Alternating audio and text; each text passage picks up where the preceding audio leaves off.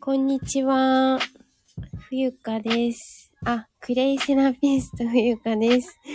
えーっと、本日2022年4月18日、月曜日午後2時8分でございます。えーっと、突然なんですけれども、コラボライブ、私のクレイセラピスト育成よ養成講座でお世話になった、えー、マリコさんをお迎えして配信をしていきたいと思います。マリコさん、こんにちは。皆さんありがとうございます。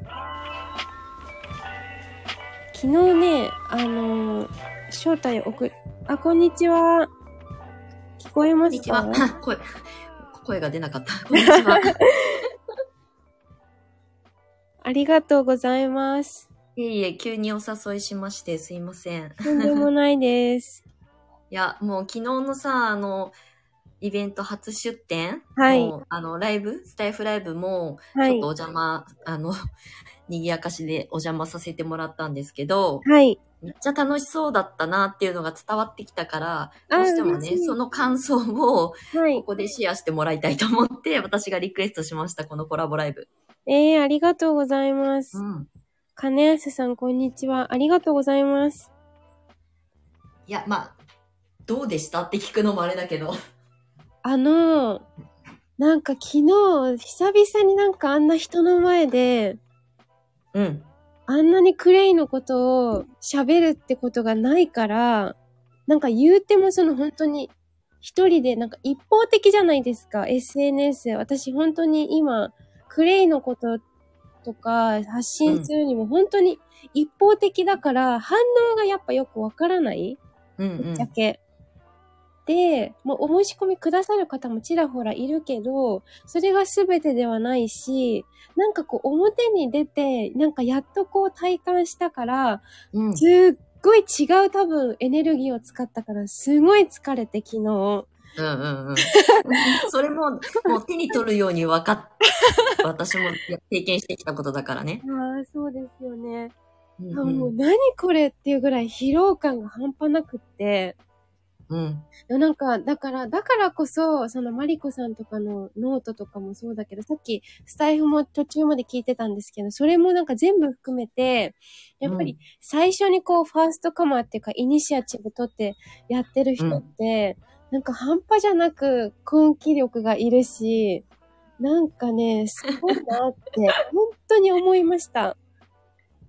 なんか、あの、うん。なんか私はいが、まあ言ったらクレイセラピストの、まあ言って結構大先輩になるわけじゃない？はい。まあ先生でもあるしね。うんうん、で、もう何年も前の話を、はいち。ょっと、今、今回、あの、ふゆかちゃんがさ、自分一人で出店して、うん。えっ、と、そこにどうにかこうにかこう、置き換えができるじゃん。私が経験してきたこと、私がふゆかちゃんに伝えてきたことを、でも自分がやってみないと、はいマリコさんが言ってる、やってた、やってきたことうんは、なんか体感できないじゃん。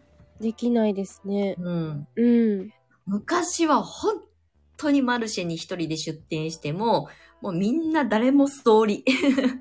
呼び込みしようが、ブース見にね、くれ、販売もやってたからさ、見に来てくれても、うんまあ見て私の説明わーってすると、みんななんかさ、あ、じゃあまた後で来ますとか言って、誰もやってくんないのよ。あー、出た。後でまた来ますってやつ絶対来ないやつなんだよね。あーそう だ。からね、あの、まあ、そ、そこに、その時代に比べると、今はさ、あの、やっぱそ、あの、マルシェ、マルシェ、私が出店した、してたマルシェって別に、その、今回のふうかちゃんが出店したみたいな、はい。あの、テーマが、そのね、アースデーとかに絡めて、アースマーケットとかなってると思うんだけど、まあ、そういう場所ではなかったっていうのも、まあ、一つ、あの、ポテンシャルは下がるんだけど、うん。でもなんかね、そういう意識を持って来てくださる方たちだから伝わりやすかったよねっていうのはすごい感じる。そうなんですよ。だから、うあの、隣で手伝ってくれた節子さん、うん。うん。彼女のなんかサポートがすごすぎて、うんうんあ。そう、彼女とも話してたんですけど、こんなに普通はクレイに反応しないよねって。やっぱりその自然とか健康に、本当に意識が向いてる人たちのマルシェだから、こそ、結構反応がいいよね、みたいな話になってて、うんうん。なんか、やっぱりその、マーケットの趣旨っていうのを選択肢が今増えてるから、うん。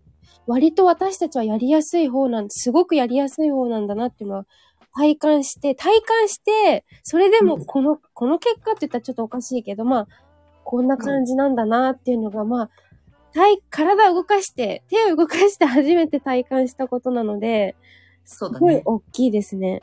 うん。やった甲斐はめちゃくちゃある。うん。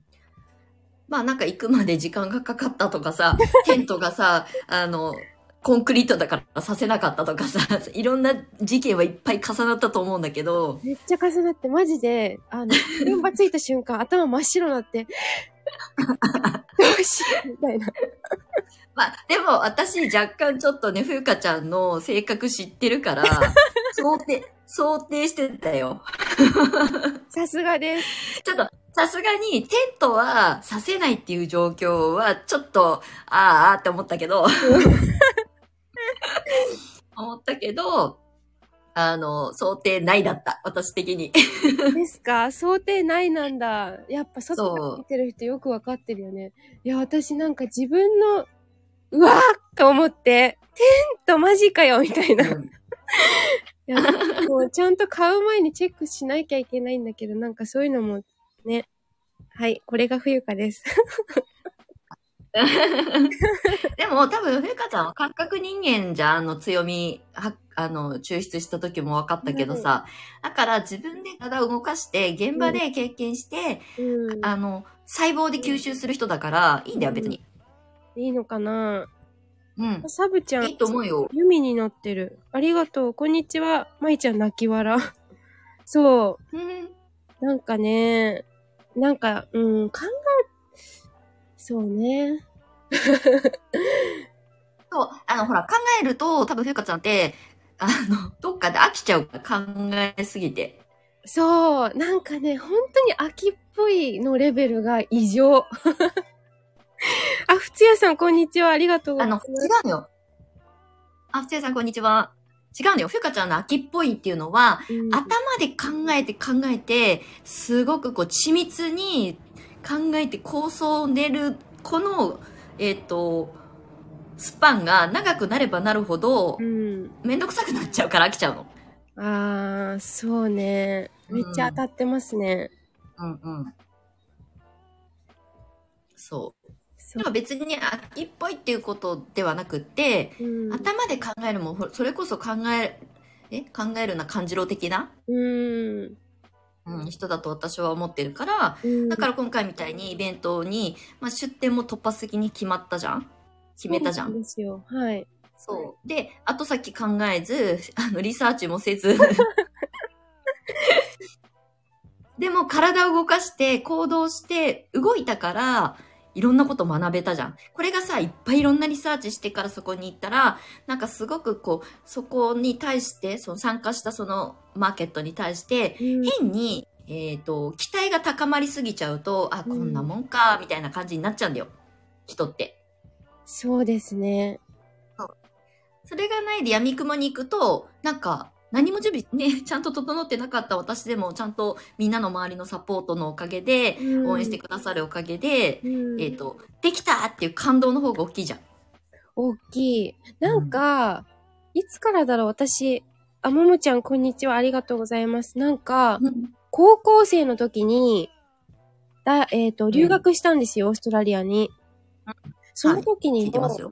はい。うんその時にも、なんか先輩の話を聞いて参考にしましょうみたいなのがあって、はいはい。来たんですよ。1個上のせ、2個上の先輩が教室に来て、なんか講義みたいな、こうでした、みたいな。うん。こういうのがあります。こういうのに入ってくださいみたいなのがあった時に、なんかうんそれを、なんだろう、夢物語じゃなくて、そうなんだっていうふうになんかガッチガチに、こうであるべきみたいな、なんかしちゃったから、うん。実際に行ったらものすごいギャップで、え、うん全然違うじゃん、聞いてることとってなっちゃったんです、自分の中で。はいはいはい。で、あ、もうこれは人によって感じる、ヒットするその反応も、子育てをしたことないけど、多分それも一緒で、なんか、その人によってどこにこう、あの、ピーンってなるかわかんないじゃないですか。リアクションわかんない。みたいな。だから、うんあ、やっぱりどんだけこうやってこういうコンサルとかもそうだけど、うん。結局その人にしか、なんか、その人によって全然違うから、やっぱりうん自分で体験しない限りは、なんもないんだなって思ったんですよね。うんうんうん。うん。それは、だからその、オーストラリアに留学した時も、うん、今、クレイをそうやって、まあ、私はね、こうやって粘土の寺子屋っていう、あの、卒業後も、あの、冬香ちゃんとこうやってやりとりさせてもらってるじゃない？っはい。ていうのと、本当に基本的に一緒だよね。一緒なんです。そうです。うん本当に。だからなんか私が経験値がある分のところは、うんえっ、と、まあ、言うのは簡単なんだけど、伝えるのは簡単なんだけど、はい。でも、あんまり私は答えを言わないようにしてる。最近はうん。まあどうしても私もおせっかいだから、わーわー言っちゃうんだけど、うん。基本的にやっぱその現場にいて自分で体験しないと、うん。あ、だからマリコさんこういうふうに言ってたんだとかっていうことが、点と点が繋がった時が、その冬香ちゃんの、うん、えっと、財産になるからね。はい。うん。なんかね、誰かもこの前、私、最近またクラブハウスに行き始めてるんですけど、はいはい。なんか、マリコさんも、はいはいっても、なんかい、やいや違う。なんか私も最近ちょっとクラハもう一回戻、少し戻ろうかな。戻ろうっていうか、うん。やいずっとやってないからさ、うん。そう。みんななんか飽きてるから、逆に今の方が面白いかなと思って。逆に今、マイノリティだから面白い。あの、すごい人っていうか、別にすごい人と思ってないけど、なんかいろんな人と喋、喋れるっていうか、まあいろいろ聞けるし、あの、かいつまんでいけばいいかなと思って、あれ何喋ると思ったんだっけ？あの、なんだろうな。あ、クラハね。うん、そう、クラハで、うん。かいつまむ。あれ何言おうとしたか忘れちゃった。なんかまあとにかく、はい。最近またクラでもこの間さ、クラハでさ、うんえあれ、最近自分でルーム立ち上げて一人で勝手に喋ってるっていう感じ？勝手に喋ったり、勝手に喋るのは、まあウクレレやったり、ウクレレの弾き語りももうこっちでやんないでクラハでやろうって決めてて、まあ時々やっちゃうんだけど、こっちで最後の方に。はい。それは別にいいじゃん。そう。うんで、なんか大きなテーマはクラブハウスで、あの、ウクレレ弾きながら明日の出店のことやりますとか、告知うんうんみ。たいな感じで。打ち上げて、で、私のことフォローしてる人は多分ベルマークつけとけば、あの、告知が行くから、なんかまたこいつらそうだねやってんなっていうのを、なんかアピールしとけばいいかなと思って。なんかそういうのうんうんうんやっぱ知ってもらわないと、ないのと一緒になっちゃうから、なんかとりあえず私ここにいますみたいな。なんか冬香ってやつがいますみたいな。さすが、今、冬香さんの冬香語録が出たけど、知ってもらわないと火がないっていうね。うん。だから結うん構、うん、そう。それしかなくないですか？なんかみんな自意識過剰じゃん。なんか私のこと見てるとか。そんな見てないからみんな。そう。見てるわけないって。みんなそれぞれ忙しいんだからっていう。なんか私、その、なんでクーラー派を最近ちょっと、まあもう一回こう、復活じゃないけど、やってみようかなと思ったのは、もちろん冬香ちゃんの発信、あ、私はそのルームはお邪魔したこと最近ないけど、うん。冬香ちゃんが発信してるのは知ってるからさ。はい。で、なんでそう思ったかっていうと、この間さ、なんか収録に上げてたかな、スタイフで。あの、はい。クレイのことを、ルーム立ち上げたのかわかんないけど、喋ってたら、アトピーの方がクレイに興味あってきましたってサンプル送ったんだって話してたじゃんしました、はい。うん。なんか、別にそれを見聞いたからって言って、うんえっ、と、やったら、よっしゃーとかではないんだけど、うん。でも、なんか探してる人がいるんだなって、クラハをちょっともうおざなりにしちゃってた私。うん。まあ、インスタライブも昨日さ、冬香ちゃんのイベントに触発されて、はい。まあ、もう10分ぐらい喋って、うんはい、ちゃんちゃんって締めたけど、はい。あれもすごい久しぶりに一人でインスタライブやったんだよ。もうやらないって宣言してたけど。あーあ、イッシーさん、こんにちは。ありがあ、とうこんにちは。そう、なんかそう、マリコさん、昨日私イベント出店しながら、あ、マリコさんインスタライブやってると思って、ね。しながら、もうなんか、耳にイヤホンつけながら、片手間に、うんあ、マリコさんだと思って、なんか、なんだこいつみたいな感じだったと思うんですけど、周りから見たら。でもい、えいえ、全然全然。あの、なんかあんまりこう、じーっと見られてもお客さん困るんだろうなと思って、確かに。そう、なんか、なんか、なんかしながら、うんお店とかも結構そうそうじゃないですか。なんか、そう。は販売員としてはそうだよね。そう、販売員としては、やっぱりなんかこう、じーっと見られてると買いにくいし、行きにくいし、みたいなのあるから、あの、うんうん適当に過ごしながら、幸せーとかって言いながら、そんな言い方はしないけど、でもなんかとりあえずいるよみたいな感じで、え、なんかでもぜ、なんかいいと思う。やっぱり、私こうんの前本当にアトピー、あ、そう、今朝、ちょうど、うん。その彼女から連絡が来て、すぐ送ったんですよ、夜。あの、投函したうんうんの、すぐに。もう、パパパって、なんだっけ、レターパックレッドクレイ。うん。63円で、あの、送れるのがあるんですよ。24g までかな。なんか手紙。あ、そうなんだ。そうなんへーなので、うんうんそれすごいいいなと思って、大さじ2杯だけレッドクレイ入れて、サンプルだと思って気持ちだけバーンと送って、それから結構連絡が来て、あの、届きましたよってことだったんで、まあ今届いたのちょっと遅いなってちょっと思ったけど、まあいいや。あの、うん。いや、まあ、やってみて、まあ、どう感じるかは彼女次第なので、別に、うんうんでもいいんだけど、まあ、とりあえずやってみてもらうっていうのが大事かなって。大事。うん。なんかそれしなんかね、と、特に、うんあの、あ、イッシーさんがクレイどのように使うんですかって質問してくださっていますよ。じゃあ、冬香先生、答えてください。冬香先生、あの、クレイは土とか粘土のことなんですけど、めっちゃいろいろ使い方がありすぎて、もうここでは全部はおできないんですけど、私がとにかく大好きなのは、今このサムネにしても、あ、サムネにもしている、歯磨き粉で昨日出店したんですね。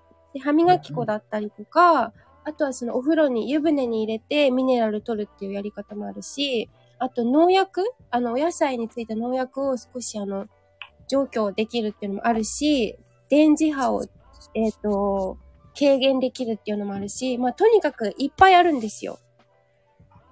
はい、私の受け売りです、全部。まあ、それそうだよね。私が先生なんだからね。はい。マリコさん、補足をどうぞ。いやいやいや、全然補足はないですけど、でも、あの、その、アトピーの女性にね、レッドクレイを送ってあげるって、その瞬発力と、あとサンプルを、まあ、あの、早く届か、届けるっていうのって、まあ、これはクレイセラピストだからっていうことだけじゃなくて、やっぱりこう、早く手元に届けてあげるっていうのは、りまあ、その使った後、その人がどう感じるかは、私たちは何もコントロールできないじゃない？はい。でも、体感してもらうために届ける。で、体感したら何か反応があるっていう。はい。で、あの、お店の私も販売員、洋服の販売員とかをね、昔はよくやってた時に、うん、あの、声をかけてもらえる販売員になろうと思ってたの。あー、声をかけてもらうるに、普通さ、ふ普通お、お洋服を売る販売員を私は経験、二十歳ぐらいの時にしてたんだけど、はい。基本的にさ、販売員さんって、まあ洋服ちょっとこう、手に、T シャツとか手に取った時に、お鏡奥にありますよとかさ、うんうん。言いがちじゃん。言いがち。やりがち。そう。そう。で、私が食べてた会社の、その、まあちっちゃい会社だったけど、の社長も、うん。マリコほら、手に取ってるから声かけろみたいなことを初期の頃めっちゃ言われたんだけど、はい。私が逆に自分のお客さんだ、そのお店のお客さんから販売に私はなってるから、逆に、あの、お鏡どうぞって言われると、なんか、うんあ、じゃあいいです、みたいな感じで、あの、やりがちなんだよね、私。はいはい。聞きたいことかは、こっちから聞きたいから、あの、待っててくださいっていう感じだったんだよね。うーん。みんながみんなじゃないと思うけど、接客が嬉しいって思う人もいると思うけそど、そう、わかんないんだよ、これって。うん。だから、私は基本的に販売員やった時も、まあもちろん、あの、て適宜声はかけるよ。だけど、基本的には待ちの姿勢。そこは能動的に動かないっていう風にやってた。うーん。いや、めっちゃ大事だと思う。うん。なんかだってお茶屋さんとかでもそうでしょ？お店に入ってきてさ、大きいスーパーとかだったらさ、うんあれ、あれだけど、ちっちゃいお店でさ、小規模だとさ、はいなん。か、店員さんの目が気になるみたいなさ。ありますね。本当に人間って多面的だし、うん基本的に多動的だから、うんあの、自分の、なんだろう、心境とか、精神状態とかにもよって、今日は、せ、先生じゃないや、今日はお店の人と喋りたいなって時と、今日は見てなくていいやっていうのがあるから、うんやっぱりね、その、なんだろうな、観察力みたいな。今日この人どんな感じなんだろうっていうのは、やっぱり見る必要がありますね。喋りかけたり、なんか動く前に。うん。ななんか喋りかけて欲しそうなさ、信号を出してる人っているじゃん、お客さんって。はい。うん。っていうのは私は結構読み取るように頑張ってしてたと思う。その当う時も。ー。うんん。IC さんが農業やってるのに興味ありますって。おー、そっか。でも私さ、今、花壇でさ、あの、家庭菜園始めたじゃん？はい。今回、えっ、と、土起こしして、うんえっ、と、まあ、今もう種植え、苗植えしたけど、うんその前にクレイを撒いたの、土に。あー、なんかインスタのストーリーズで見ました。あ、たくやさ、んこんにちは。ありがとうございます。こんにちはそう。はい。えっ、と、ゼオライトっていうクレイが、えっ、と、うんその、本当に、えっ、と、放射性物質だったりとか、農薬、農薬とかね、そういうものを除去するために、えっ、と、つ使って OK よっていうクレイなのね。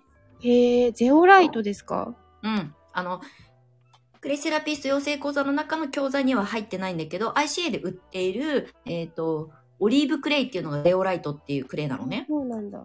うん。ちょっとつぶつぶつぶつぶでっかい粒子なんだけど、うんうんこ。れがも、もともとは、えっ、と、オーストラリア産のやつなんだけど、あのうーん、ワインを醸造するときに、はいえっ、と、ろ過するために使われてるのがゼオライトなのね。へー、なんか、今、防災系のことも結構盛んに言われてるから良さそう。そのろ過とかになると。そうそうそう。あの、ゼオライトはそもそも、えっ、とね、えっ、と、チェルノブイリとかスリーマイルとかの、うん。えっ、と、原発事故の現場のはい。近隣で、えっ、と、家畜を飼ってる人とか、うん農業をやってる方たちが放射性物質を除除去っていうか、こう、ろ過するために巻いてたっていうふうにも言われてる。へー、えー、めっちゃトレンドな気がする。うん。トレンドっていうかもう多分一生ものだと思うけど。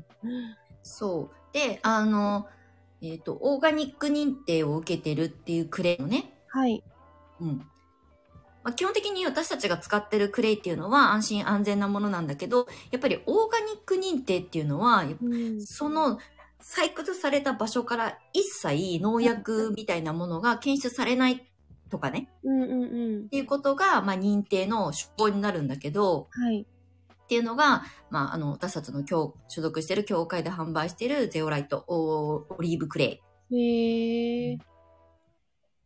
だから、本当にオーガニックワインとか使っ作ってるようなあの農家さんたちは、そのゼオライトを、その、あ網？ザルみたいな感じで、ろ過する感じで使ってるっていう風に言われてる。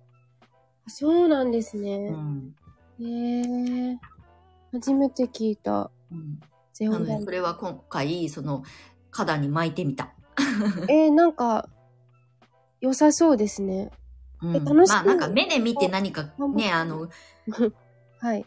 察知できるものではないけど、うんうんうんまあ土をね、まあ前に使ってた方がどういう、何、何をさ、あの、栽培してたかもわかんないし、うんとりあえず、あの、一回こう、リセットするためにね、うん。うん。巻いてみた。えー、なんか、石灰みたいな。石灰とは違うか。あ、でも石灰の役割も多分土のそのなんか、整えるみたいなことだと思うからう、ん。つ石灰持ってないからさ、うん、あの、置き換えではい。やってみた。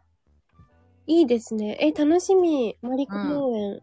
農園だっけ？でも農業でも、あの、うんクレイを使った栽培を研究してる人もいるって、教科書には書いてあったりとかするし、聞いたこともあるし。あ、そっか。うん。だってさ、私がさ、面白実験でさ、うんクレイをさ、葉物野菜、しなっちゃった野菜にさ、クレイを溶かしたお水につけといたら、あの、復活するよとかって話したと思うんだけど、はい。実際そうなるから、うんってことは、まあ農業するときにクレイを、まあ大量に負けるコスパのこと考えちゃうと高くなっちゃうと思うけど、うんでも、まあその可能性はうん十分にあるよね。ありますね。うん。これもまた実験ですね。もう日々実験ですね。もそう。毎日実験。う。ねそう。で、その実験をこうやって発信していくんだよ。私はずっとそれをやり続けてきてるから、そうする。ると、なんか私たちはさ、一応教科書があるじゃない？教会のさ。うんうん。で、まあ、あれもちゃんと、えっ、と、科学的に証明されてる部分だったりとか、実績としてちゃんと残されてる歴史だったりとかが、まあ言ったらテキストになってるじゃない？はいだ。けど、実際さ、自分たちの体に使ってみたら、私と、あの、ふうかちゃんも全然ね、バックボーンが違うし、うん年齢も違うしってことを考えると、同じ答えが出るわけではない。うんうんうんうん。だから自分の体験、体感が、うん。うん。自分の熱量がそこに乗っかる。そうですね。うん。昨日は本当にあの、27歳の女の子、私みたいだったの、うんうん本当に私みたいだった。なんだっけ？あの、さ、砂糖きび畑じゃなくて、なんだっけ、えっとねパイナップル農園だっけ？なんだっけ？パイナップル農園って言ってました。うんうんうん。で、今日がいいよ合格通知来るって言って、うんそこはわかんないけど、とりあえずおめでとうとか言って、みんなで盛り上げて。でも石垣島？えーとね、西表って言ってた気がする。ああ、なるほどね。ははいいはい。季節労働者がね、あの、西表はサトウキビ畑とかで、出稼ぎに行く人いる。ああ、そうなんだ。で、なんかうんうんまさかの、あの、節子さん？隣にいた節子さんもこの前、西表行ってきたとかいう話になってたからええ、そうなんだ。そこでまたそう繋がって、で、これも、うん。本当にこのコラボ出店ができたから、うん。仲良くなったんだよねってなって話が。だって、なんかぶ隣でも、うん。そんな仲良くならないじゃないですか。テントが別だったらね。そう。でもなんかやっぱポツン状態じゃなくて、だからみんなお客さんとかも、そのお店が一つの店舗だと思うから、うんうんうん。なんか彼女は、あ、彼女の出店に関して私が聞聞かれて、あ彼女は私のクレイのことを聞かれてて、なんかどっちも答えられるみたいな カオスで、なんかそれがちょっと面白かったかな、みたいなうんうん。うん。まあ、結果、往来だったなって、私もすごいこう、まあ、音声でしか私はね、あの、聞いてなかったけど、でもはい結果往来だったなと思ったのは、ふゆかちゃんのその、土に埋めるしかないテントを買っちゃったっていうやつが、こう、そうしたじゃん。いや、本当にミラクルすぎて。そう。で、同じテントの屋根の下に、ねはい入れ、ね、あの、おいでって言って呼び込んでくれて、やらせてもらえて、それはまあ、ふゆかちゃんの多分人となりだとあの人柄だと思うんだけど、でもそのおかげでさ、すごい救われたことたくさんいっぱいあったでしょ？その、いもう、救われ環た境的なことだけじゃなくてね。はい。もうすごい助けてもらって、で、旦那さんともなんかちょっと喋って、その節子さんの。うんうんうん。すごいいい旦那さんだったんですよ。なんかうんめっちゃサポートしてくれて、でお迎えも来てくれて、うん、お盛りがなくて買いに行ってもらったりとか。ねえ優しいね。優しいもう本当にもう、ありがたすぎて。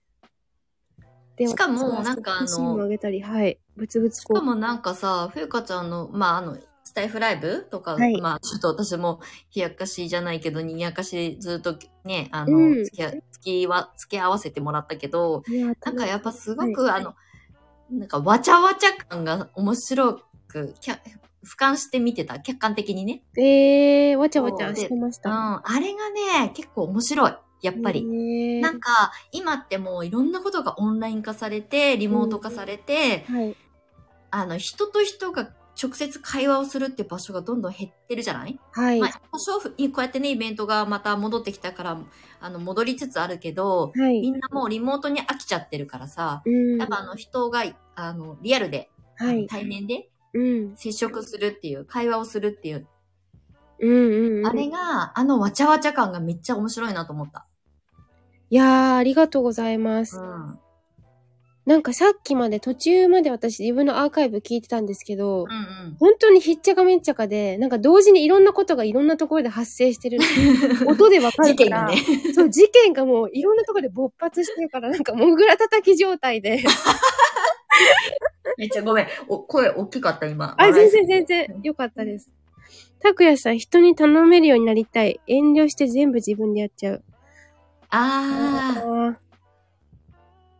ーあ、でも、えーたくやさんは、私ちょっとわかります。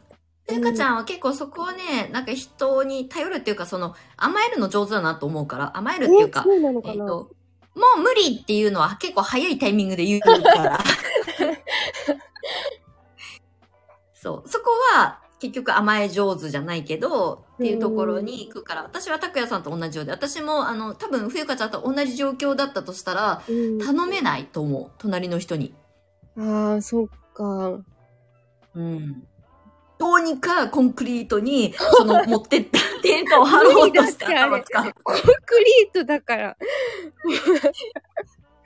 もうもしくはテントを張らないとかっていう、一人で何かを解決しようとしちゃう私も。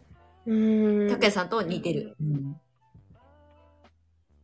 いやーね、本当に、なんかでもあんまり、なんか気づいたら人がいたんですよね。なんかみんなで総出でなんか、いや、これ、なんとかなるよとか言われて、なんかみんながやってくれて、私、本当に傍観するだけでマジで何のスキルもなくて、情けないって思いながら、みんなが、え、こもうしたらもうこの子ほっとけないってなったんじうんゃないのそう、多分、本当に。まああれ、マリコさんいなくなっちゃった。あ、あ、いなくなっちゃった？え、なんでだろう？い、いますか？なんか配信に参加してました、出てる。あ、いいん、だ、大丈夫か？い、います？います？あかん、あの、アイコンは出てるんだけど、聞こえてますか？はい、聞こえてます。はい。はい。だから多分こいつは本当にダメだなってみんな、あの、見てくれたんだと思う。うん。それしかないでも、それもダダ漏れだったっていうのはいいことだと思うよ。そっか。うん。あと、やっぱり、ああいうマルシェとかに慣れてる人たちがさ、今回もきっといっぱいいたでしょ？周りに。うん、いました。え本当そういう人たちって、わかんのよ？この初級者 の人たちを見たときに、声かけてくれてたりとか、あの、看板とか飛ばされそうになったら、これ、これで押さえてった方がいいよって教えてくれたりとかするから。うん。うん。なんか、なんか優しい、みんな、本当に。で、うん人間って基本優しい設定なのかもしれない。うん。そう。人は基本的にみんな優しいんですよ。本当はね。本当はねって言ったら、本当じゃない人もいると思うけど、うん。基本的に人はやっぱり優しい生き物なんですよ。動物としてね。うん。で、それを、あの、頼ったりとか、うんえっ、と、お願いしたりとか、助けてくださいっていうことがうん。言える人が、うん。まあ、こうやって私たち、まあ、今私もあちょっとできないからお願いとかって私もやれるようになったけど、うん。っていう人たちが増えてくると、助け合い精神がもともと日本人って、あの、このね、国、あの、国土って言わないか、その国の、あの、国民としての性質があるから、うんそれをみんながい言うと、それがバトンリレーのようにうん連鎖してみんなが助け合う世界になっていく。うん。私は、まあ、自立っていう言葉私も普段使ってるけど、自立って、あの、一人で何でもやりますっていう自立自立じゃなくて、うん。助けてっていう言える心の、まあうん、開示をできるってことも自立だしね。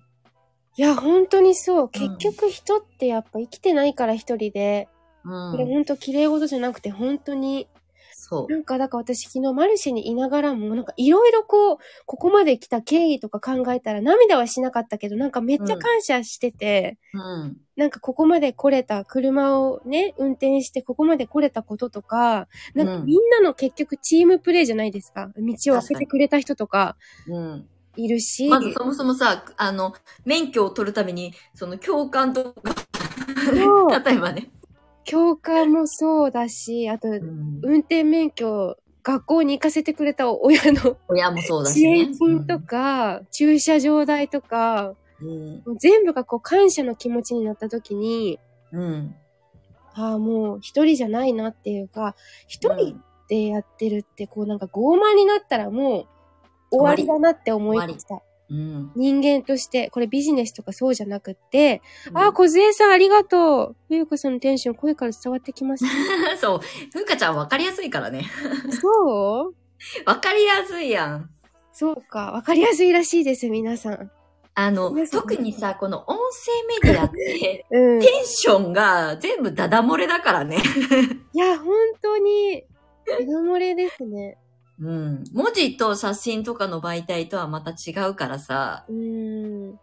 あーなんかふうかちゃん最近なんか潜ってんなーみたいな時、今ないけどね、うんちょっと前とか、になると、うん。悶々としてる感じが、声って、まあ言ったら、 Voicy の社長が言ってた生絞りのああ。メディアだったらお音声はね。生だからその人のその時の、えっ、と、モチベーションとか、体調だったりも全部出ちゃう。はい。もうまさに。っていう。ね、それは別にいい、悪いことじゃないの。だからテンションが上がってるっていうのは声からダダ漏れだっていう話です。はい。ダダ漏れです。ダダ漏れ冬かにしようかな、解明。やんなくていい別にそれは。またタイトルコールが変わったらみんなが混乱するからやめてほしい。一緒さ、一人で農作業やるとき多いですが、一人じゃないんですよねって。あー。ああ、そうですね。お野菜うんと会話するのかな、そういうこと？やっぱりさ、その、例えばさ、わかん、ちょっとごめんなさいね、石井さんが、まあ、どういうお話をしたいのか、ちょっと私が勝手に一方的ですけど、うん。竹を作る時も、この間ね、私自分のその花壇はい。を畑やってた時に、うんえっ、と、土を起こしして、慣れない、あの、せいなちゃんと一緒に今やってるんだけど、おー、そうなんだ。そう、まあ、私が借りたんだけど、やりたいっていうか、ちょっと一部だけ貸してあげて。あの、そうそうそう、その1ぐらいね。うんうん。私が堂々と使ってんだけど、はい。で、それ二人でやってたの。種まきとか土起こしとかね。えーだからやるんだったら、私が全部やっちゃったら意味がないからう、んうん。あの、やるんだったら、あなたもちゃんと、あの、草むしりやってねって言って、はい呼び出して、やってたのね。うんそしたら団地のおばあちゃんたちがめっちゃ寄ってきて、あの、死んだものだから。そう。あそしたら、うん石灰撒かなきゃいけないのよとか、うんなんか、ああだこうだ、なんかこの間苗、苗を植えたんだけど、い何個か。で、これさ、スイカ買ってきたの？とかって、スイカ、小玉スイカをやってみようと思って、はいスイカの苗だけ買ってきたのね。うんうん。で、なんか、私はたまたま手前の方に、あ要するに、ちょっとこう、駐車場寄りの方の、はい。えっ、と、人が、動線があるところに、うん。まあ、ポンポンってか、まあ、なんとなく適当に植えたんだよね。うんうん。そしたら、つるが伸びるから、奥にやりなさいって言って、教えてくれたの、おばあちゃんが。へえそう。で、何買ってきたの？種って全部手種チェックされて、ー。めっちゃおせっかい。いる。超おせっかいなんだけどさ、でも、その、スイカのさ、確かにスイカってつるがで出るから、うんはみ出しちゃったら車にひかれるかもしんないんだよね。うんうんうんその駐車場の敷地内も、あの、隣接してるから。はい。だからもう奥にやりなさいって言ってくれて、あ、そっかと思って気づけた。うーん。おばあちゃんの知恵だよ。おばあちゃん。いや、本当におばあちゃんの知恵が今、必要ですね。おばあちゃんの、冬香のおばあちゃんの知恵がさ、やばいよね、きっとね、今。やばいですもう。恵子さんとかもめっちゃ、石田園の孫、娘とかで、この間、ハッシュタグをそうそうそう同じ恵子さんなんだけど、本当にね、うっあ、とうしいそっかそっか。うん。くらいに言ってくるから、もうね、一緒にいたらわかる。え、なんかでも、いや、でも、ありがたいこと私だもおばあちゃんとかと一緒に住んでたから、多はい分、ふうかちゃんのう鬱陶しいと思う気持ちもわかるし、でも逆にもう私はね、両祖父母いないから、うんこの団地でおばあちゃんがいるみたいな感じになってきた、最近。ああ、いいですね。なんかね、やっぱり身内ってちょっとめんどくさいから、そうね外から、遠慮がないからね。そう、あのー血のつながりのないおばあちゃんおじいちゃんと仲良くするってのはめっちゃいいことだと思う。うん。しかもさ、私が住んでる団地ってやっぱ高年齢層も多いのね。はいそもそも。ね、あの、やっぱり独り身のおばあちゃんとかも多いのよ。ああ、おじいちゃんもだけどね。ええでおばあちゃんが私が住んでる棟が多いの、この私の、この8号棟はね。うんうん。で、そうするとそのおばあちゃんたちもやっぱ、ね、あの、う私も一応彼女たちからしたら若者じゃん？うん年齢なんて言ったことないけど。そうですよね。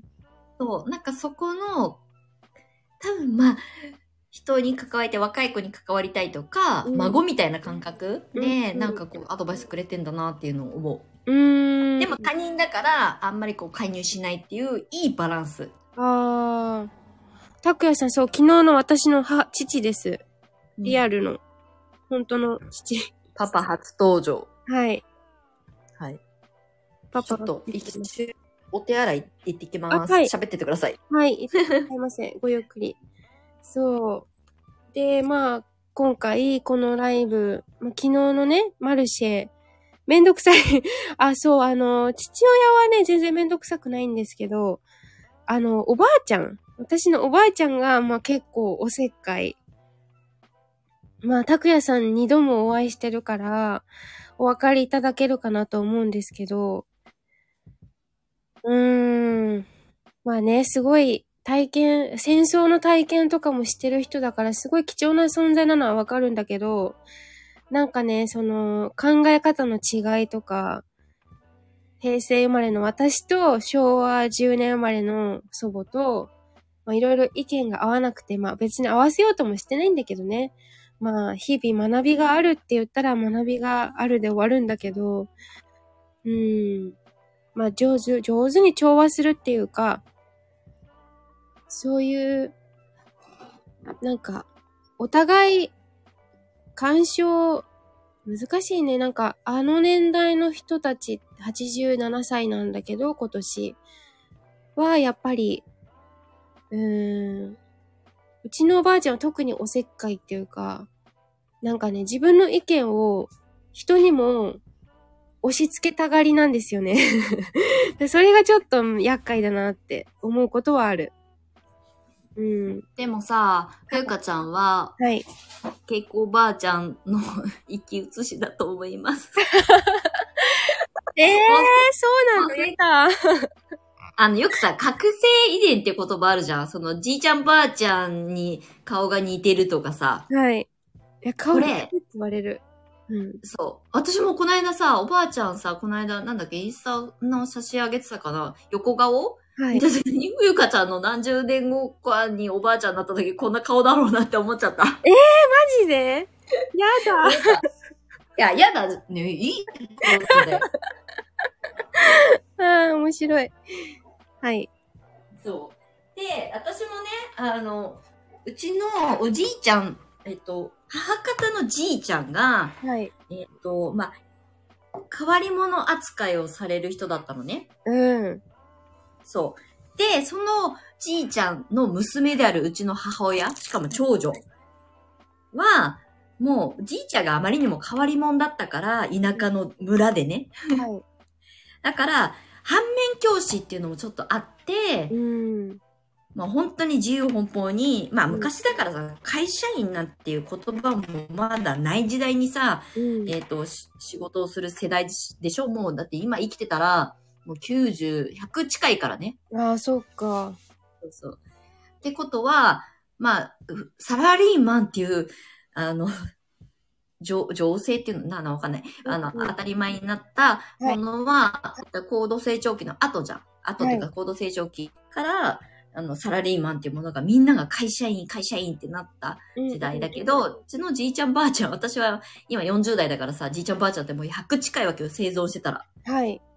で、いう人たちってみんなフリーランスなわけよ。ああ、そうなんだ。そう。そのフリーランスっていうか、要するに農業をやって、それを、あの、生計立てるために、まあ自営業だよね。をやる時代を生きた人なんだけど、その中でも返事扱いされてたのね。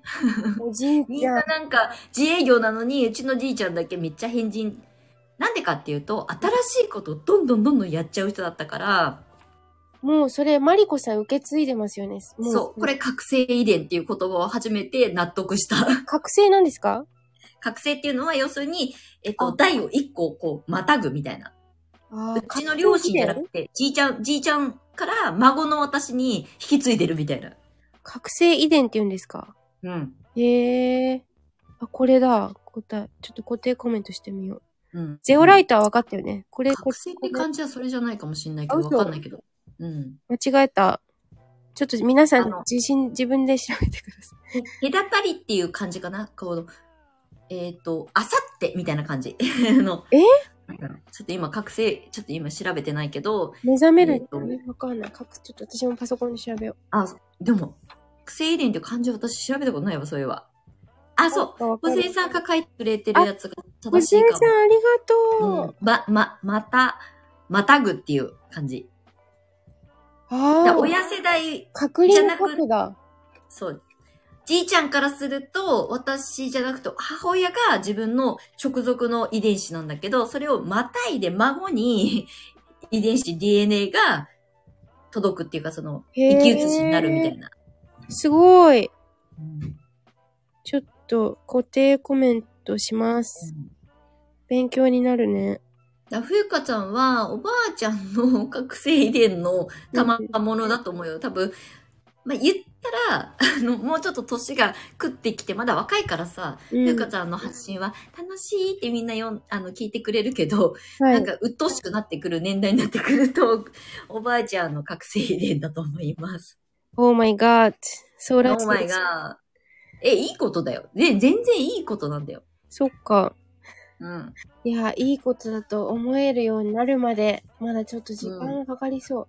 なんかだっておばあちゃん、これ悪口じゃないんですけど、なんかすごいおかしくて、この前店番、なんかね、その、全部あの人、あの、金庫番やったり、仕入れとか全部把握してるの祖母なんですごいよね。そう。で、ありがたいんですけど、全部お手洗いとか、あの、下のお世話とかしなくていいから、もう全部全部、全部自分でやるからすごいんだけど、なんかうんお客さんが来て喜ばないで、お客さんが来てなんかまた仕事邪魔されたとか言って、なんて言うから、だけど、自分が一番喋ってんですよ。やっと帰ったとか言うんですけど、いや、自分が喋ってたやん、みたいな。自分が喋、あんなに喋っといて、やっと帰ったとかプープー言ってるから、あーちゃんとか思いながら。え、でも私、その、はい。ゆかちゃんの稽古おばあちゃんが言ってる気持ちめっちゃわかるよ。え、本当ですか？なもちろん来てくださったお客様に感謝がないわけじゃないのよ。うんうんうん。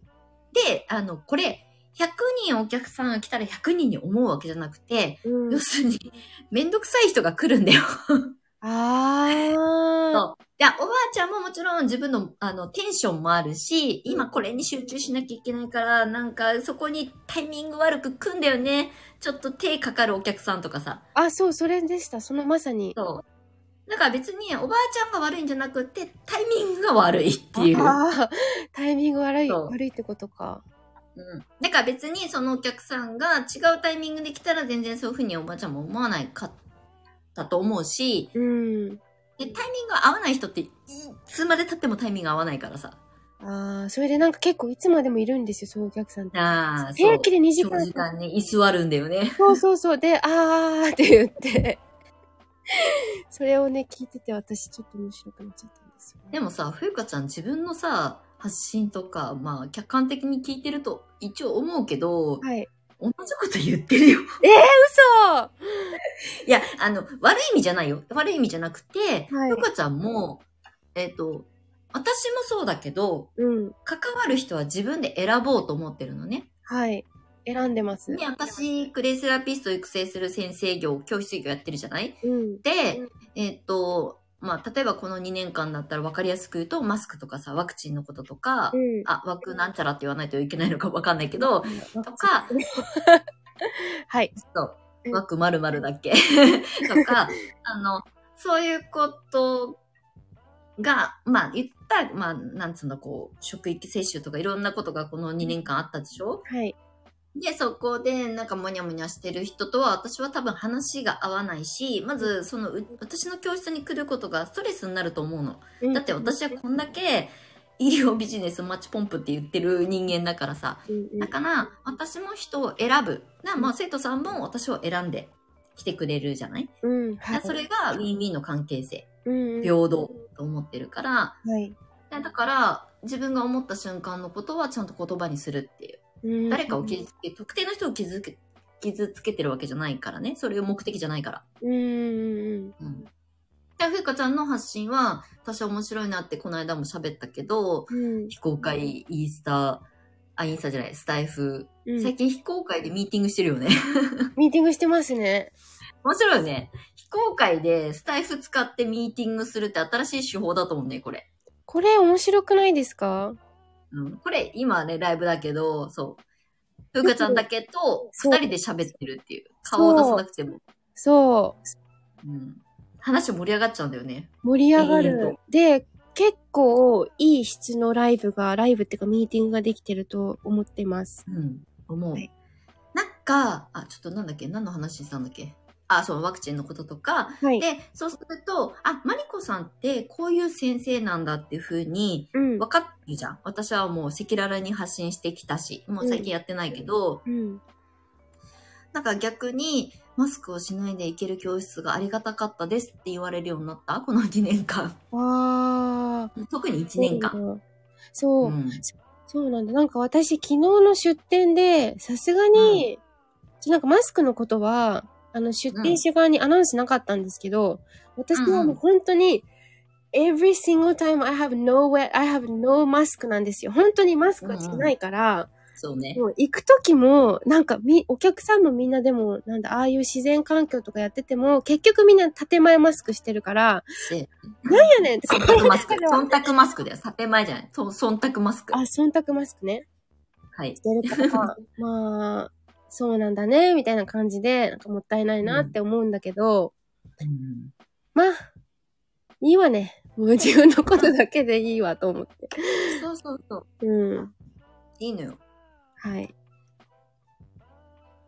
でだから、やっぱり自分の趣旨はうん発信することが、とても大事な時代にななったねって、本当に最近思いや、本当に、もううん、めっちゃ思います。やっぱ何かにぶら下がるんじゃなくて、もう終わり、それは。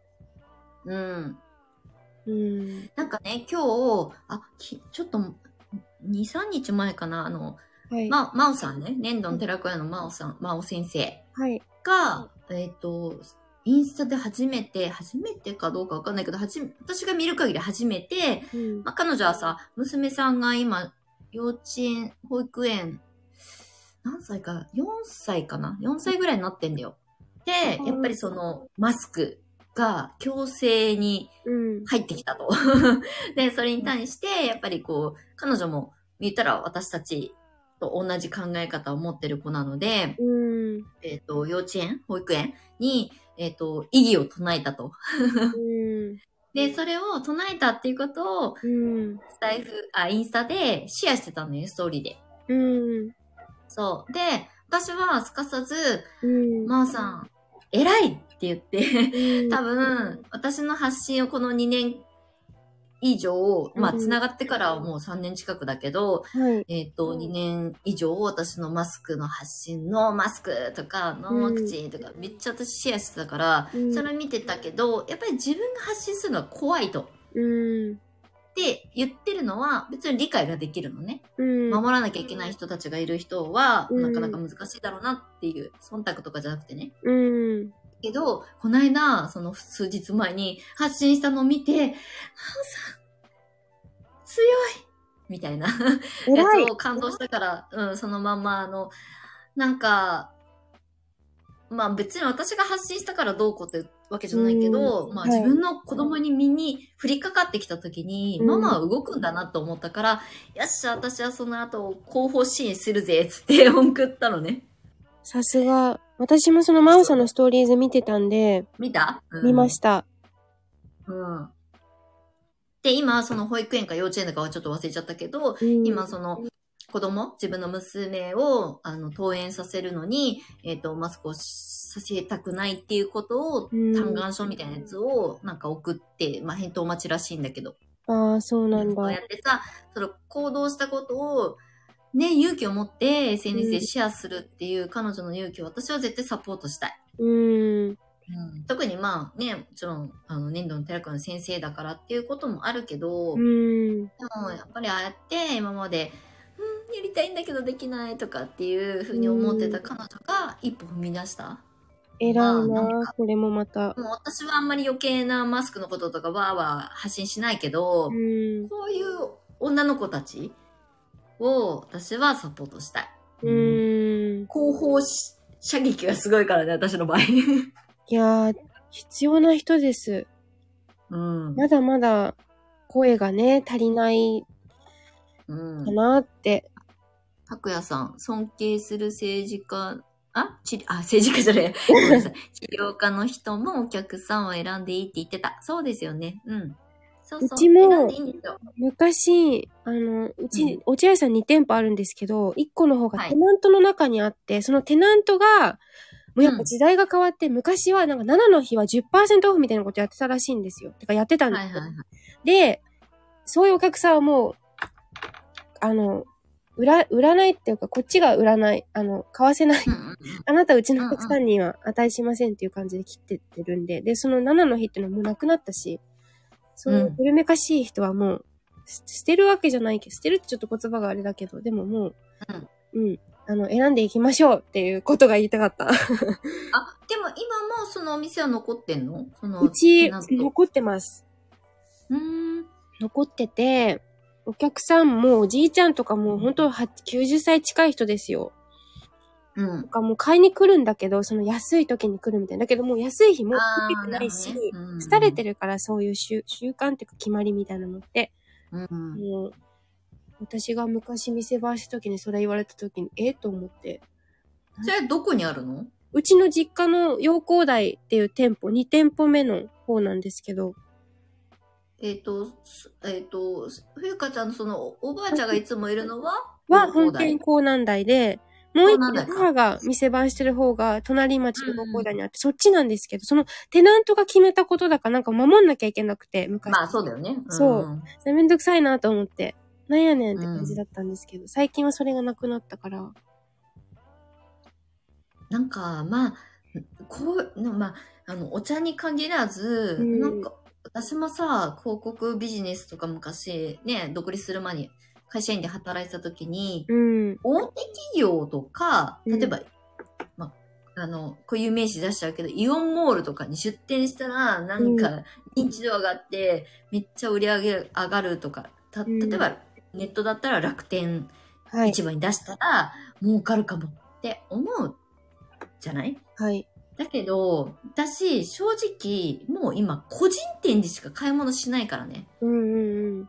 あの、もちろん美容セボンとか、もちろん便利なところでワイン買ったりとかするよ。うん。そこでしか買えない、手軽に買えないワインもあるからね。はい。もう私、今、まあもちろん、コープとかさ、あの、うんお世話になることもあるけど、基本的にオーガニック、えっ、と、食、自然食品店のお店がね、うちの近くにあってっていうところで、うんもうとにかく顔と顔を、ま、えっ、と、フェイスフェイスで、えっ、と、買い物をするっていう。はい。もう、で、それが成立すると、やっぱりそこのお店のファンになるし、私もめっちゃファンになってるからね、横井さんとか。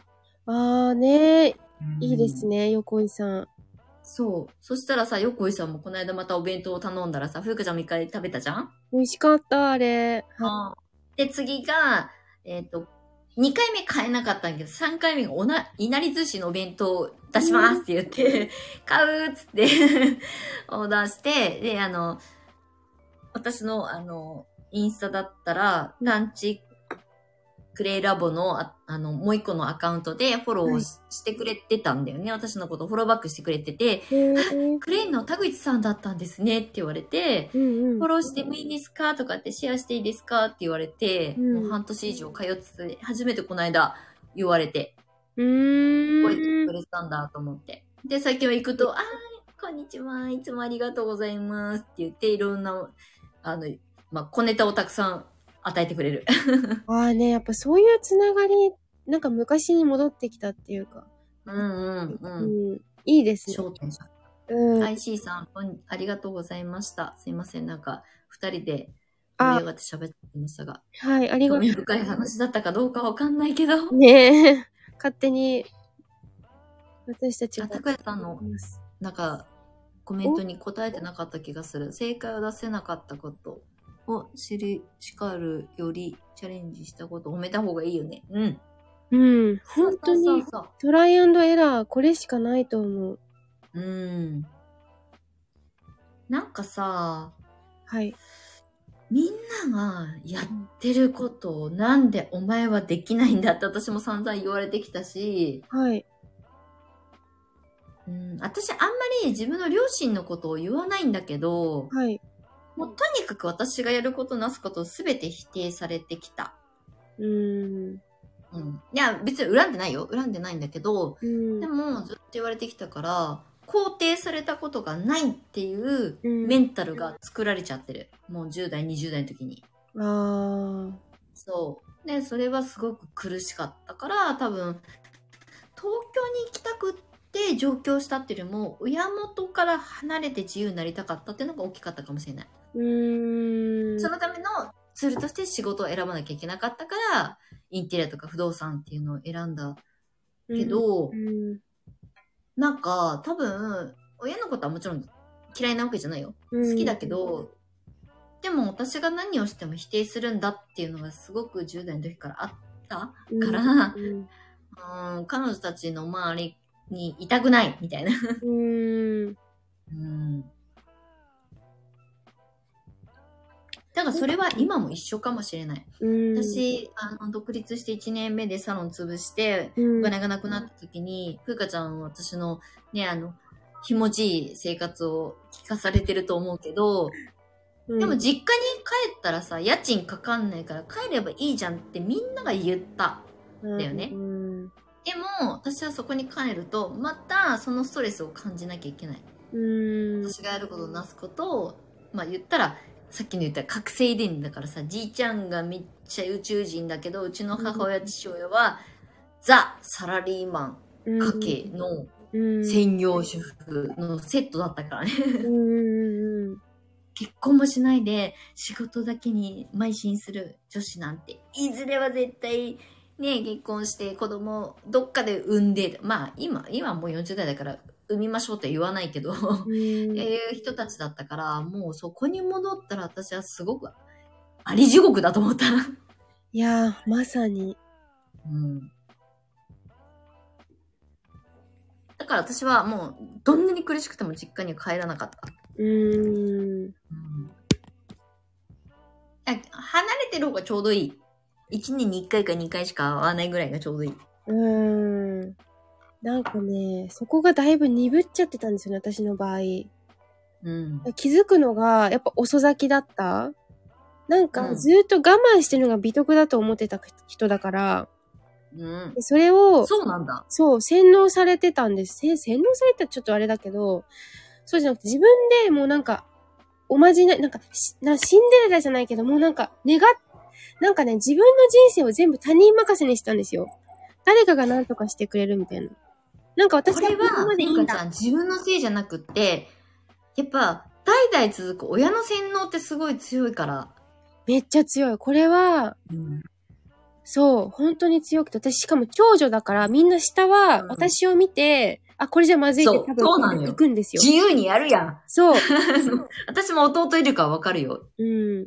だから、この悪い見本じゃないけど、あ、こうなっちゃいかんって言って、弟たちはさっさと家を出て、出ちゃって、私が取り残されたみたいになったから、本当に、あの、逃げるが勝ちっていうか、あの、マジで、あの、洗脳されるっていうのは本当に確かに逃げるが勝ちは、そう。ちょっと私は今は正しいうん。答えだと思う。そう、逃げてください。あの、ダメなところ、ダメだと自分が確信したら、周りが何と言おうと逃げてください。そう、肉親になって、肉親になって、言ったら1対1の人間だから、合わないこと合わないわけよ。うん。親だって、兄弟だって。だって他人だから。そう。他の人だからね。そう、他の人だから、逃げろです。私は10年前の自分に言いたい。逃げろ。うん 我慢すな。てか、我慢が美徳とかマジ意味わかんなすぎて、うん。もうそれはもう戦争の時に終わってるから、今もう令和だし、もうね、時代の変化とともに私たちも変わんなきゃいけないので、あの、もしそういう、ね、私みたいな、私みたいなっていうか、人間は早く気づいてか、そこにいるってことは容認してることだから、本当に。うんダメ、うんまず逃げてください。あの、お金は後でついてくるから。いや、逃げてく、逃げるが勝ちみたいなことは、私は結構私、もう本当にストレス感じるところはもう早々に逃げるからね。うん。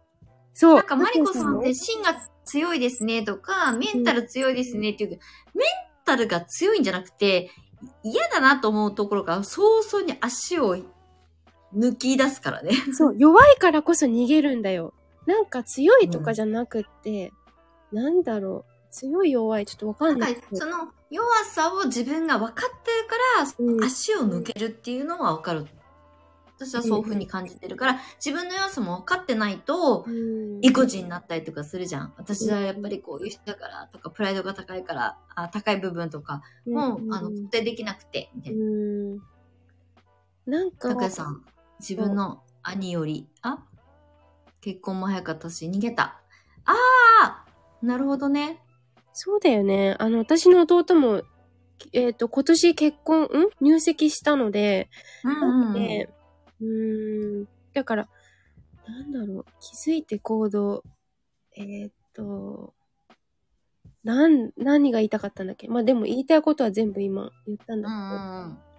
けど。うーん。私もね、弟が5歳下の弟がいて、えっ、と、弟はい、昔ね、言ってたのが、姉ちゃんは自由でいいよな、つって。あの、本当に、一緒に住んでた時もそうだったけど、うーん。いろんなことでいろんな事故を起こしてるから、私。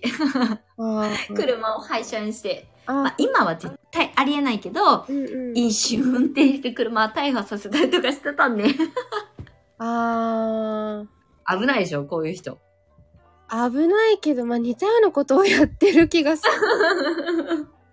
ね、こういう姉ちゃん持った俺は、まっとうに生きなきゃいけないって、まあ、ちょ、俺長男だし、みたいなやつがあって、まあなんか、未だにチクチク言われる。お前があんな風に自由奔放に生きてるから、俺がしっかりしなきゃいけなかったんだ、みたいなことを、この間も言われた。うん 正月帰った時に。ああ、そう。知らんがな、つって 言ったけどそう。人生知らんがなですよ。もう自分のことが私のせいじゃないでしょ。私になすりつけないでよ、つって。うん。それをさ、横で聞いてるお嫁ちゃんはさ、ちょっと困るよね。確かに。え、えってなりますよね。ね まあ、あの、れ冷静な女の子なんだけど、やっぱうんお姉ちゃんが破天荒なのはなんとなく分かってると思うから、うん。なんか、んかなんか突っ込んでいいかどうかも分かんないっていう。まあそうですよね。義理のお姉ちゃんだしね。とか言って。そうう。ん。でも弟とは一切やりとりしないから、お嫁ちゃんとだけ連絡取ってるから。うんうんうん。あ、いいことですね弟。はもう、うんしない、あの、しないっていうか、もう全然真逆だから、あの、私が言ってることを、姉ちゃんさ、これさ、つって、正しいなんか方程式に組み込もうとしてるから、ノーつって。うんうんうんうんめいっ子と、まあ、基本的にめいっ子が多分覚醒遺伝じゃないけど、私はばあちゃんじゃないからね。うん。うん。でも、おばから影響を受けてるものも結構多いなと思って。へえ。うちの母親が、うちのめいっ子孫だよね。うんうん。を見たときに、なんかマリコ臭がするって言われた。マリコ臭がする。マリコ臭が臭いんだって。まあ一人っ子だからっていう自由な感じもあるけど、すごく自我が強い。うん。え、好きなものは好き。嫌いなものは嫌い。が、はっきりしてる。え、いいじゃないですか、はっきりしてて。いいいいことなんだよ。うんで、うちの両親からすると、どちらかというとうちの弟があんまりそれがなかった。で、私がすごく我が強いから。えっ、と、うん。だから自分がこれやりたいとか、もう、うん。意固地になってやってる感じとかも、なんかそれに近いっていうう。や、マリコのちっちゃい時と大人になってもこれか、もう20年後にこれが起きんのかって言って、なんか、ちょっと悲しそうにしてた。へ え、そうなんだ。うんうん。いや、まあ、両親はさ、さ、先に基本的に死ぬじゃん？うん。はい。で、えっと、私もこの間ね、うん。実家帰った時に、お正月帰った時に、まあ私と父親はお酒をめっちゃ飲みますと。うんうん。で、弟も、やっぱあの、まあ飲めないわけじゃないけど、普段はそんなにお酒飲まないないから弱いんだよね。はい。だけど、やっぱり、飲みたい欲はあるから、私たちが集まるとお酒飲み始めるわけ。ビール飲んで顔真っ赤にして。で、まあ楽しい、こう、家族時間を過ごしたの。うんうん。時に、まあ姉ちゃんの、はい破天荒話が始まったわけ。その私が20代の時にじ地元にいた時のね。車大破した話とか。うんそうそう。で、でもそんな話をしてて、お嫁ちゃんもいて。で、私さ、多分このまんま生きていくと、きっと独り身でい人生終わるかもしれんから、うん。それは、えっ、と、引き取り手がい困るじゃん。あはいの、子供もいないし、両親はし先に一応年功序列先生は死んじゃうじゃん。うんうん。だから、その、えっ、と、はい、この人は、僕のお姉ちゃんですって言って受け取ってくれる人がいないと、うん私は成仏、成仏っていうかね、あの、放置されて腐っちゃうかもしれないからさ、そこだけちょっとよろしくねっつって、なるほど。そう、言ったら、分かったって弟が言ってて。うん。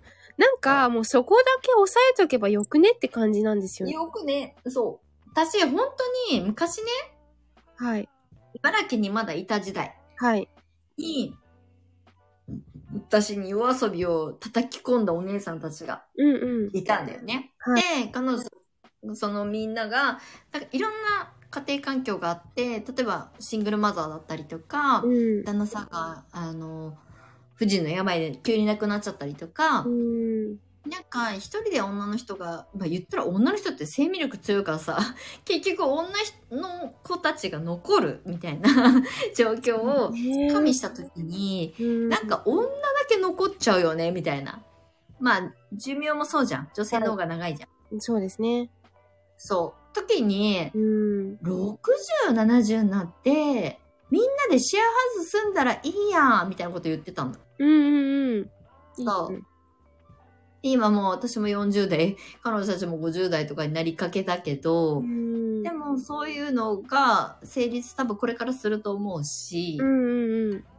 で、そこにね、同じような感覚を持った男性がいたら、なんかこう、い異性交流はあるかもしれないけど、っうん。ていう風に生きていく選択肢もあるよねって、20代の中盤ぐらいで思っちゃった、私は。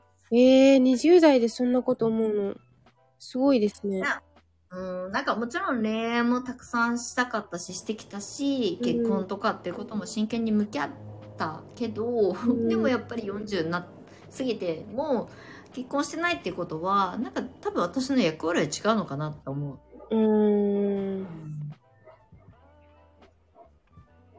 子供をそ産み育てることの喜びはもちろん体験してないけど、でもそれを俯瞰してみてグレイセラピーを伝えて、ママちゃんたちに伝えられるうん。先生であるっていうことが私のこの今世のうん。役割なのかなって思う。うん。うんなんかそれをマリナサポートしたいよっていうジェントルマンが生まれた、あの、出会えたらいいなと思うだけ。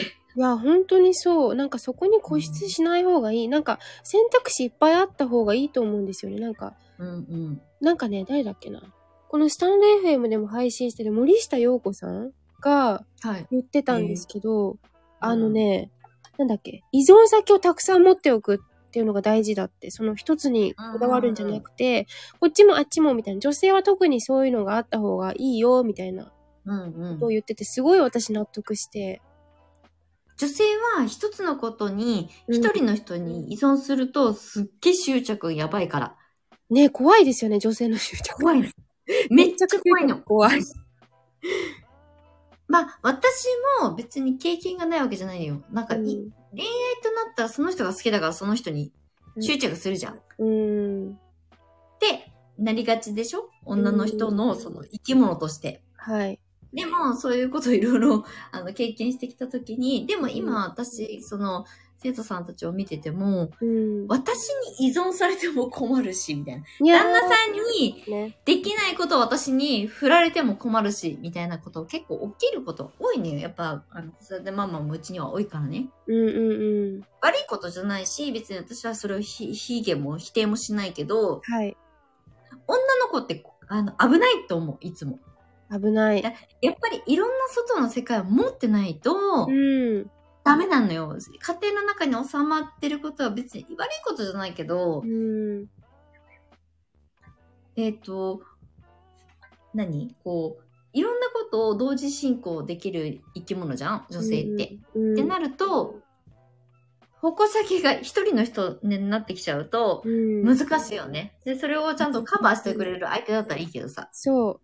拓也さん、女性の執着ねって。でしょ？そう。でしょそうなんよ。だからね、もっと自由でいいんですよ。なんか、もともと自由なんだし、女性は特にもっと、じ、なんか、やりたい方でやればいい。あの、うんなんか、わ、私なんてとか言ってるやつはもうなんか、パシーンってしたくなる。なんか修行行ってこいって感じ。でも、これ、おん、同じように女性も、やう、ん。私たち、ふゆかちゃんと私とかも自己表現いっぱいしたらいいやんってなるじゃん。はい。でも、それを受け止めてくれる男性も少ない。あ結局ね。だってこれは持ちつ持たれつだから、うんまあ、言っ私の言ったら、姉ちゃんはさーってうちの弟が、まあ、異性じゃん。うんってなった時に、姉ちゃんが言ってることなんて自由奔放すぎて、誰にも認められるもんではないみたいなことを言うっていう。家族でもそうだからね。うん。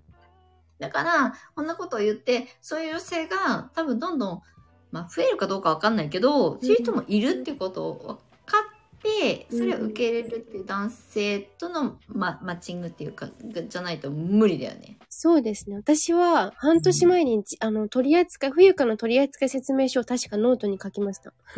うんタイ料理は週に1回食べなきゃダメとか。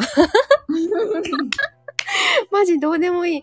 でもなんか、でも、うん。私さ、いちょっとこれ、あの、ん小ネタだけど、はい。マッチングアプリを久しぶりに使ってみたの。えー去年、一昨年か。去年、一昨年か。はい。で、タイトルコールじゃないけど、タイトルのとこに、ノーマスク、ノーワクチンって。さすがです。いや、超大事なことじゃないですか。それ一番大事ですよ。うん。そう。別に子供を作るから遺伝子とかじゃなくて、えうん多分考え方がそもそも違うからね。うんうんうんうん。いや、本当にそうですよね。それを掲げて発信してみた。もう全然いいねが来ない。No clay, no life ならぬ、 no。そう。そ何れを入れなかった、えっ、と、そ、それをタイトルコールに入れる前に普通に登録して、うんまあ別に私だって一生涯一人でいようと思ってるわけじゃなくて、うんえっ、と、結婚っていう制度には本当に興味がないから、うんまあパートナーみたいな人は欲しいなとは思うよ、今も。。うん。だから、一応そういう、別に、うん。えっ、と、マッチングアプリのいいとこって、結局そうやって絞り込みができるっていう。あ昔は年収だったり、参考、参考。とかああ、、なんかで、あれだったけど、今は私はその参考は、ノーワクチン、えっ、と、ノーマスク、えっ、と、まあ、例えばノー添加物とかね。わかんないけど。ちょっと、面白すぎて、笑ってしまったよ。うん。で、それってさ、その辺で、た、例えば飲み会とかで出会う人に、ワクチン打ってますかとか聞かない、聞けないじゃん。そこなんですよね。うんだから、本当に胸にワクチン打ってませんっていうのをま、ま、ワクチンのバッジをみんなつけてくださいっつって、打ってない人はね。そう打ってる人は別に、あの、別に興味がないからだけど。名前より、その、ワクチンをしてしまったかどうかをバッジをつけてほしい。つつけてほしい。まあ、名前は後ででもいいよ、別に。うんなんかもう、そっちの方が重要だわ。なんか、ビジュアルがどうこうっていうよりも、うんまあもちろん好みはあるけど、うん。でも、多分、要するに、長く考えた時に生きていく上でね、うん。だから、うんと、ワクチンとか、うんと、なんだ、えっ、と、マスクのこととかを、ちゃんと、この段段階で、この2年間以内に感じて発信できてる人、あ考えてる人としか多分、私が伝えたいこととか、クレーンのこととかさ、自然療法のことって、応援してもらえないんだろうなってすごい思う。うん。もう難しすぎますよね。こじれる。最初からこじれてんだから。そうそうそう。うん。でも、やっぱり、ああいうマッチングアプリとか使うとさ、あのまあ、私もさ、年の割には若く見えるからさ、うん なんか、やたらいいねとか来るわけさ。年上でも下でもね。うん。だけど、実際さ、私こういう人なんですってことを、はし、あの、メッセージ送ると、うん、じゃあまた、みたいな感じになる。ああ、本当にマイノリティですよね。もうめっちゃ難しい。狭きあ、たくやさんが、うんあ、まあ、めっちゃ、ちょっとごめんね。ふうかちゃん喋ってるの下げちゃって。いえいえ。たく金やさん。婚西野さんがね、また街を作るためにワクチン打ったっていうのをあげてたよね、今日ね。うん。え、そうなの？作ってる。あ、ごめん、間違った。ちょ、話をと、飛び越しちゃった。はい。あの、街を作ってるって言っているんだけど、彼はワクチン打ってます。えー、打ってんだ、残念。そう、いいや打っちゃったんだよね。あの、そも、そも海外で、えっ、と、ジョンソンジョンソンのワクチン打ってるから、彼は。ああ、そうなんだ。そう。だあ、ごめんなさいね。高谷さんの言ってる趣旨と全く違うこと言ってたけど、共通言語のコミュニティが作れることが大事です。そうね。だからこそ私はこういう人ですっていうのを先に言っとかないと。言い言い続けることが大事。そうですね。言い続けて、言い続けないといかんですね。そのためにも、自分が、やっぱりこういう人間ですっていうのを、躊躇なく発信をし続けることがめちゃくちゃ大事だと思う。だってさ、最初から違うんだから。てか、人間は本当に一人一人違うんだし、私は、私はこういうところが嫌です。私はこういうところが好きですっていうのが、なんか相手にとってそれが好きか苦手かってわかんないじゃないですか。そのなんか不動産業とか私このマリコさんが紹介してくれたあの中村さんやりとりしてて、実際に彼に会った時に話をしてて思ったのが、うんなんかね、うん彼の不動産屋さんはちょっと、なんか一般的な大手さんとやっぱ違って、なんか、うん普通の、普通のって言ったらちょっとわかんないけど、普通の人が来た時に、いいとこ紹介してくださいって言ったって、いいとこってあなたのいいと思うところと、私がいいと思うところ違うねんっていう話なんですよ。ちゃうやん。うんうんだから、そのザックバランに、いいとこって言ったって、あなたが思ういいとこは、いらんがなって。言えやって話、言えやってちょっと先、ちょっと言わないと、わかんないじゃんっていう。だって、私は古民家がいいと思ってても、もしかしたら相手は、なんかいいとこって言ったらなんかその海が見えるリゾートみたいなホテルかもしれないし、全然違うんだからなんか、そういう、なんだろう、何でもいいですってのはもう全然言うこと聞かないっていうか、何でもいいですって意思ないよねって感じ。あなたに、あのね、あの、あの、ふゆかちゃんに、はいごめんねと思ったのが、はい、中村くんって、はい、葉山ライフが大好きすぎ、あの、葉山ライフを自分のポテンシャルにしてる人だから、うんうん。ただ、えっ、と、えっ、と、普通のエイブルとかみたいな街の不動産屋さんに、よりは、はい。意思をちゃんと聞いてくれる不動産屋さんの仲介営業マンだと私は思ってたのね。うんうん。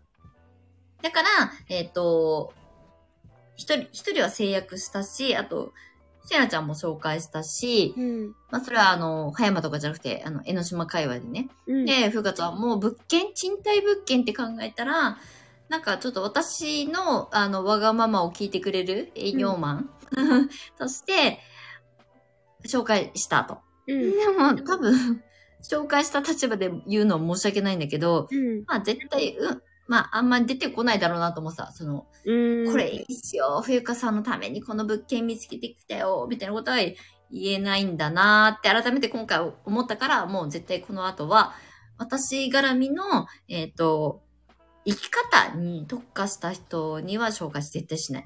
うーん。すごい。ごめんね、なんか、え？無駄な時間になったかもしれないけど。え、とんでもないです。うん。こんな風に思ってない。そう。でも、なんか、わかり、わかりやすく結果が出たのよ、その時に。うーん。あの、初めて中村くんを、しょまあ、紹介したのは私なんだけど、うん。えっ、と、名古屋、愛知県から葉山に憧れをめっちゃ持って、うん。移住したい、いずれって言ってた女の子を、はい。なんかまあ、それは逆にそれが良かったんだと思うんだけど、うん。中村くんみたいな人を紹介したことで、はい。物件はね、私も一緒に見に行ったのよ。はい。3件ぐらいかな。うん。で、本当にいいな、この古民家と思ったの。ちょっとすっごい綺麗に、うん。あの、リノベまではいかないけど、うん。ちゃんとさ、扉の取っ手とかも、おしゃれなやつをつけてるオーナーさんだったりとかして、はい。めっちゃいいやんって。葉山に絶対住みたいっていう、この人のポテンシャルで考えたら、これを押せなかったら絶対いなかったと思うのね。うんうん絶対埋まっちゃってたから。うんそれは、元々の不動産経験のうん私の嗅覚が働いた。はい。で、彼女は結局そこに申し込んで今住んでんだけど。へえ。でも、葉山に住みたい。葉山に住んでることが自分のブランドにしたいっていう人は、まあ中村くんはいいのかなと思う。あ物件探しのプロかっていうと、ちょっと違ったんだなってここ最近思うようになった。なるほどね。まあ、ふなんかやっつけ仕事が多いなと思った。ええそうなんだ。あの、もちろんちゃんとししっかり調べてくれてると思うけどう、ん。なんか葉山暮らしを目指して、みたいな、ポテンシャル持ってる女の子に出してくる物件と、私だってその、一人目見てるからね。うんうんで、えっ、と、条件だとそんなに変わんないんだよ。うん。うん。まあ、あの、葉山に住みたいっていう意欲があるかどうかはまたちょっと、それはちょっとわかんないけど、条件的に言ったら、払える賃料とか、うんもうあんまり変わんないのよ。うん。だけど、出してくる物件の、私はさ、ぶ一応一緒に物件見、あの、間取り図は送ら、一緒にグループで送られてくるからさ、見てるじゃん。はい。ふうかちゃんのやつもそうだし、せいなちゃんのやつ、いうん2年近く前にふうか、えーせいなちゃんに送ってきたやつ、あと3年ぐらい前に友達に送ってきたやつ、うん。見たら、違うのがわかんねえ。これ分かっちゃうんだよ。プロだから、元。元プロだから。えー私は全然わかんない。そう。だからうん、私、あの、ふえかちゃんがさ、内見しに行く予定だった物件あったじゃん？はい。で、あの別に、あの、ひ全くもって否定でもなんでもないんだけど、たまたま雨降ったやん。そうそうそうそう、はい。そう。で、寒かったじゃん、しょうでしょ？寒かったですよ。うん。なんか、あの、えっ、と、天気が悪い時に見に行ったら絶対どんよりするっていうのが分かってたの、木造物件で、うん。この1階で、とか、まあ、そもそもテンション下がった状態で行って、うん。で、上からの音とかも木造だから気になるからね。うん。マイナスポイントしかつ積み上がんない。うん。っていうことを先に提案できるかっていうのが、賃貸営業、元賃貸営業の人は、うん。お客さんにも私は過去にずっとやってた。うん。あの、内見する日が、土砂降りとかさ、うん。まあ、この日しか行けないって言ったら別だけど、うん。リスケできるんだったら、この物件はお天気がいい日とか、夕方の方がいいかもしれませんとか、うん。私はやってたんだよね。うん。うん。だから制約率がめっちゃ高かった、私は。うん。住む人のことを考えて動くっていう。うん。で、それは物件をただ垂れ流しする人ではないか、あーあの、得られないかもしれないっていうことは今回分かった。ふゆかちゃんがウクレレ弾くって書いてってんけど、木造でウクレレ弾いたらうるせえじゃんっていう、うん。とかね。あの、コンクリート打ちっぱなしが成功パターンじゃないけど、うん。でもそれをふゆかちゃんがやりたい人なんだってなったら、どちらかというと、うーんと、木造でもいいけど、うん、大家さんがさ、わわかんないじゃん、あの大家さんがさ、うん。えっと、そんなウクレレの音が聞け聞けて、ああ、もうそれだったらいいよーっていう人なのか、めちゃくちゃ厳しい人なのかわかんないじゃん。はい。で、そこまで分かってないと、うん。っていうことね。だから、人ねが何を求めてるかを先に先回りして感じる力。いや、もう本当にこれは私にも、みんなにも言えることで、うんどんな業界においても、その、いめっちゃ喋っちゃった。ごめんね。やいや、全然あの、うん。やっぱりその人が何を求めてるか？マリコさんもよく言うけど、今の話でもそうだけど、そこをめちゃめちゃ考えて、察して、提案していく。私はこういうふうに考えてますみたいなのを、うん、やんないと、そもそも繋がんないよねっていうそう。なの、そうなの。だから、あの、ふゆかちゃんは、基本的に私はふゆかちゃんに期待っていうか思ってるのは、もうそのまんまでいてほしいし、多分この間さ、非公開ミーティングした時も、はい。ふゆかちゃんは、意外と辛口じゃん。うん。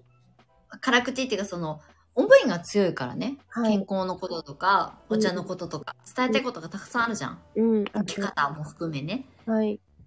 でも、それを、ふゆかちゃんって声が優しいからさ、うんど。うにでもなるからそれをストレスに言った方がいいやんって言った話したよね、この間。はい。しました。うん。うん。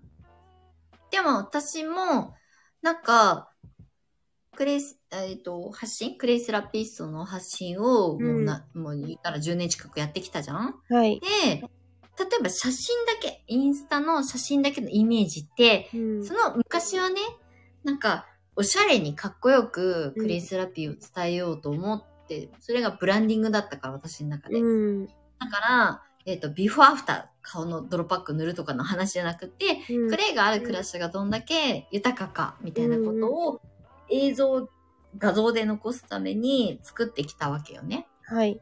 で、それを文字化するとブログとかになってくるじゃん。うんうん。で、そうすると、私は基本的に考え方がストレート、伝えたいことは伝えたいっていう人だから、わーって帰ってくるとギャップがすごい生まれるっていう経験もしたし、うん、で、あとはインスタライブとかでやって顔出し喋ったら、マリコさんって思いのほかちっちゃいんですね。可愛い人なんですね。みたいな、うん。まあ別に悪くもよ、良くも悪くもなく反応がありましたと。ええー。そう。人が勝手に作った虚像で、私が翻弄させられてるなっていうことに気づき始めてから、やらない、顔を出さないとか、うん動画で何かを発信するっていうのはやめようってなったんでね。なんかつ、えーっと、私の本、本意じゃないところが勝手に、ああ。そう、言っち作ゃうれちゃうのかな？先になんか。こうであだって別に私がさ、背格好がちっちゃいのはもともと生まれ、持ったもの、育ったものだ。し、そう。うんなのに、気づいたらさ、ダマイコさんってすごくこう、はっきりものを言うから、うんすごくパフォーマンスとして大きい人なんだっていう風に、勝手に受け取り側の人が思ってるわけだよね。はい。なんかイメージが勝手に先行しちゃうから。イメージがそうそう。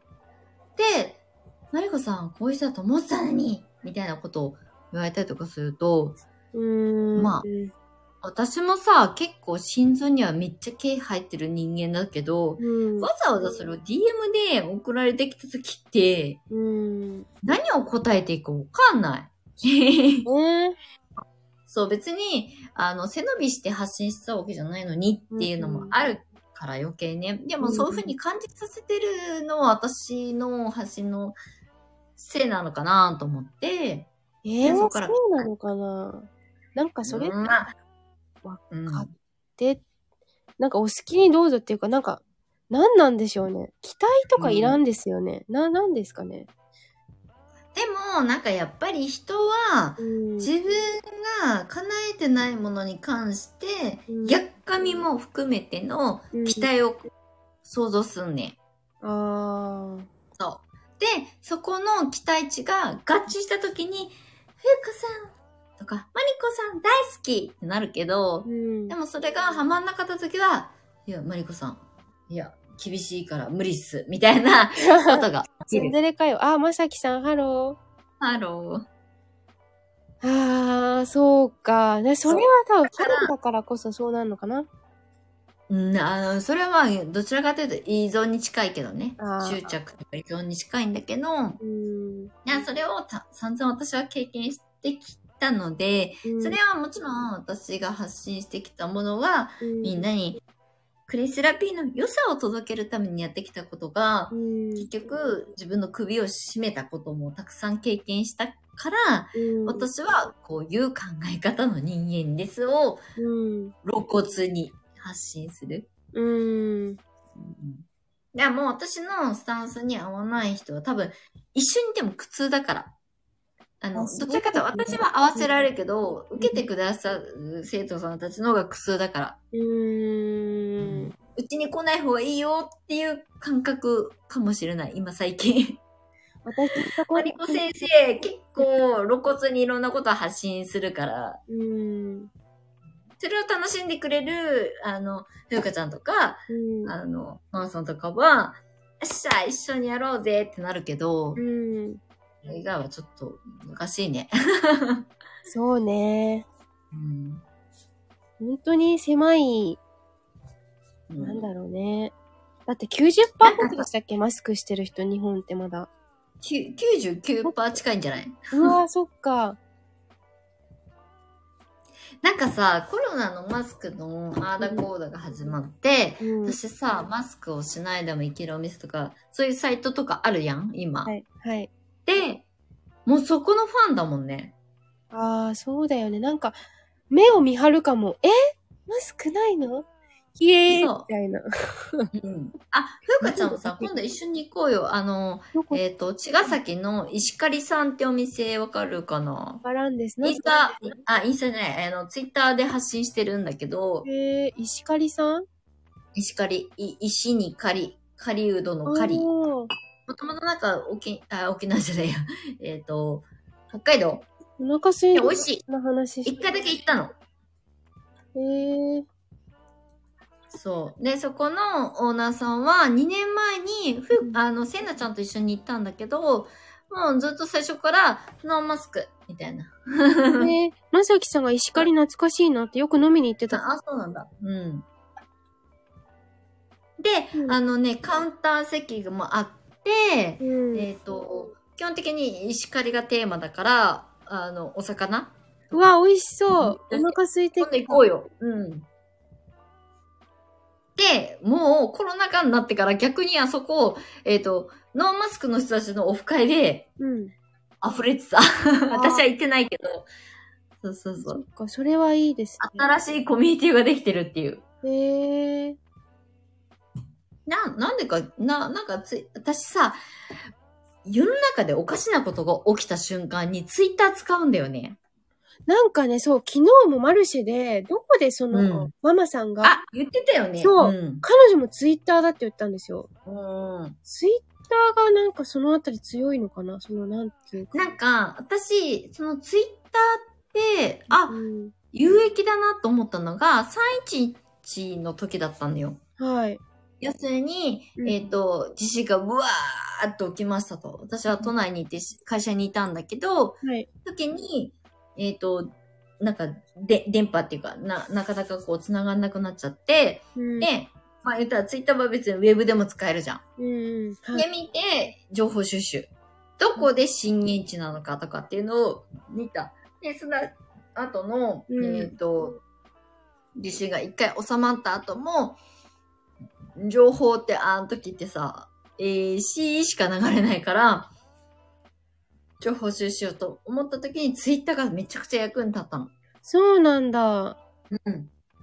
だから、緊急事態はツイッターが、やっぱり、あの、すごく役に立つ。だから今回のコロナも始まった時に、私は、えっ、と、ツイッターのアカウントをちょっと再、再開したというか、情報収集のためにね、別に発信はそんなにしてないけど、うんうんうん。使い分け。で、うんえっ、と、ツイッターで情報収集。でか、一回そのさ、ノーワクチン、ノーマスクの人たち繋がるとどんどんどんどんさおすすめが来るからさ、うんで、そうやって繋がっていくことが結構大事と思って。ああ。私なんかやたらと昔、今ちょうどツイッター整理したんですけど、うんなんか自分の、な、なんだろう、いらない情報、まあ自分がいらない人をフォローしてたんだろうね。だだから。どうでもいい。どうでもいいって言ったらあれだけど、でも、そんなにもういらんよって、なんか自分の感覚信じながらも、なんかやっぱ他の人の情報もやっぱ聞かないといけないのはわかるから、なんかその使い分けをやっぱりたいじゃちゃんとしないといけないなっていうのは分かっうんうんうんうん。ていたそうう。本当に。うん。今特に、なんかこの、私は別にツイッターにどっぷりやろうと思ってないけど、はい。でも、リアルで発信するっていうその瞬発力って結構、言ったら拡散もされやすいじゃん。わーって気づいたら、良くも悪くも拡散されちゃうじゃん。そうですね。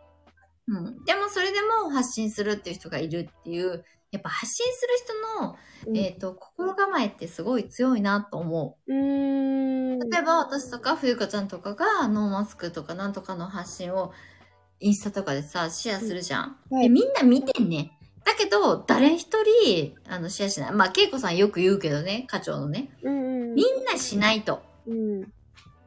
マスクが。で、てんてんてんって思ってるのやらないじゃん。うん。だから、今回、真央さんみたいに、きっと私が散々やってきたことを見てきて、うんやっぱ自分の子供に対して、こう言ったら、かぶさってきた時に。いますって発信した時は、私は無視しない。だから、とにかく真央さんの発信はすごく勇気があるから、ありがとうっつって。今日も昨日か今日ずーっとメッセージ送って。うーん。私優しくない？ちょっと私優しくない？優しいですし、心強いし、うんなんか本当によく見てるなって思う、マリコさんは。本当に。めっちゃ見てるよ。みんなの発信全部見てるよ、私。ね嫌って言われない限り。私持たなあ、まさきさん、よく飲みに行ってたんだ。へえ。じゃあマスク、ノーマスクのあのお店にしてください。まさきさんも。あ、まさきさんとこ違うんだっけ？うんいや、あの、強制はし、しないけど、それを歌ってるわけじゃないから。ああ、オッケと思います。わかんないけど。ー。うんうーん。ねえ。でも私は基本的にみんなが、クレイに関わってくれる冬香ちゃんもそうだし、うんマーさんもそうだし、えーうちの生徒さんも全部、みんなが、まあ、発信したいのにできない。勇気がないっていうところは、私は援護射撃しますせ、つって。うーん。それが唯一私ができる、まあ、先輩としてできることかなと思って。そうですね。そう、古方が、あの、イベントに出ましたって言って、まあもちろん楽しいなと思って見てたけど、だけじゃなくて、えっ、と、ねの寺子屋の、これから先にもしかしたら続く先生たちが増えてくるように私も頑張るけど、うん。っていう人たちの、えっ、と、指針になるっていうかね、うんイベントがやりたい人もいるしね。うんお家で仕事をしたいっていう人もいるし、選択肢の一つとしていいなと思ってたから、うんまあどんどんしやすいよね。うん。うん。そう。なんか、私も応援したい。なんかまだくすぶってる人たちとか。そう、あのね、ギブアンドテイクっていうね、言葉あるじゃん。えっ、と、ギバーなのかテイカーなのかって話もあるんだけど、ええとにかく人のことをシェアすること。はい。例えば私で言ったら、冬香ちゃんがやってることをみんなに知って知ってっていうことをやり続ける。うーん。で、それをやった先に回り回って自分のところに戻ってくること。うんありがとうが返ってくるってこと。うーん。って考えると、さ、あの、ふうかちゃんでもさ、言ったじゃん。お金ってありがとうの対価だ。はい。ってことは、ありがとうがいっぱい集まった瞬間にしかお金を稼げないっていうことだからね。そうか。うん。だから、ふうかちゃんありがとう。あの、メイあの、作り方教えてくれてありがとうが、今回のイベントで、えっ、と、何十人かにいたら、うん。後々、その、そう、そこでは対価として1500円とかもらってるけど、うん。もっと大きいありがとう返ってくんね。うーん。だから、本当に、ギブアンドテイカー、テイカーにならないでギギバーになりましょうねっていうのはよく、まあ、金婚西野くんとかも言ってるけど、うん。西野はとにかくワクチン打ったからやべえなっつって思ってるけど、死んじゃうかもしれないからね、あいつ。きうんあれ、今回さ、ファイザー打ったらしいからさ、死ぬかもしれんからね、あいつ。もう死にますよ。てか、もう多分そういう役割なんだと思う。もうそういうことを言ってる人なんか違う島に連れてかれてんのかな、もうすでに。うんもうそう、多分機械島的な感じで、あの、うん島流しても、もうそれがおお勤め、おやばいね。なのではないでしょうか。あ、じゃあ、そもそも、うん。えっ、と、ファイ、ファイザーじゃない、えっ、と、ジョンソンジョンソンをうんラスベガスで打ちましたのタイミングからもう違う島に行ってたのかな？かもしれないですね。ね。もう、あれは、で、こういう話をさ、フェイクちゃんと私がしてるの当たり前だけどさ、やばいよね、きっと。そうですね。多分、あのー赤番じゃないけど、でもなんか多分そういうかもしれんよね。かもしれない。普通なんだよね、こういう話っていうか。普通っていうそうか、もうだから異常なんだけど、みんなそれに気づいてない。まあ、調べる力をつけましょうっていうことを伝える。まあ、私たちがさ、なんか、えっ、と、こういう情報を持ってるから、みんな気づきましょうね、じゃなくて、うん。自分で調べるしかないし、うんじゃないと納得しないからね。そう。うなんか、私も昔よくやってたけど、なんか、前へ習えみたいな。で、なんか疑問を持たない、うん、なんかこう、うんんっていうのがあっても調べない？うん人に聞く？うん。うん。なる。今さ、けいこさんがライブ始めたっぽいよ。始めましたね。私も今通知降りてきました。行ってみる？行ってみる？行ってみましょうか。なんかね、けいこさん本当にすごい優しくて、めっちゃ優しいよね。私大好きよ。あの、顔が優しい。目が優しいから好き。なんかそう、昨日のマルシェの前日にお邪魔したら、インスタ、ああ、喋ってたよね。なんそかう、けいこさんのライブ見、一瞬見たらさ、あ告知だけして落ちた。あ、そう、告知だけしてってって言われて、ふえちゃんまだいる？とか言って、そ うん。それで、優しいねそう、うん貸してもらって。いや、じゃあ、ちょっと移動してみる？はい。はい。じゃあ、終わりけいこさんのインスタライブか、はい。に行きましょうイェーイイエーイえっ、と、なんだ？じゃあ、終わります。ありがとうございました。終わりましょう。スワップ、はいみたいな。はい。はい。ありがとう。ありがとうございますこれ、ちょっと、これさ、どうでもいいんだけどさ、残せる？残せます。そう、それ聞こうと思ってました。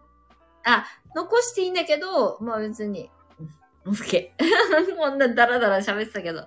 誰か聞くんかな、こんなの。1時間45分喋ってるからい。や、なんかでも昨日、まあいいや、昨日のうん振り返りのやつ結構聞かれてて、意外とさ、私、ふゆかちゃんの、えっ、と、ライブ？配信、えっ、と、昨日のね、1時間2回見、聞いてるからね。マリコさんかーい。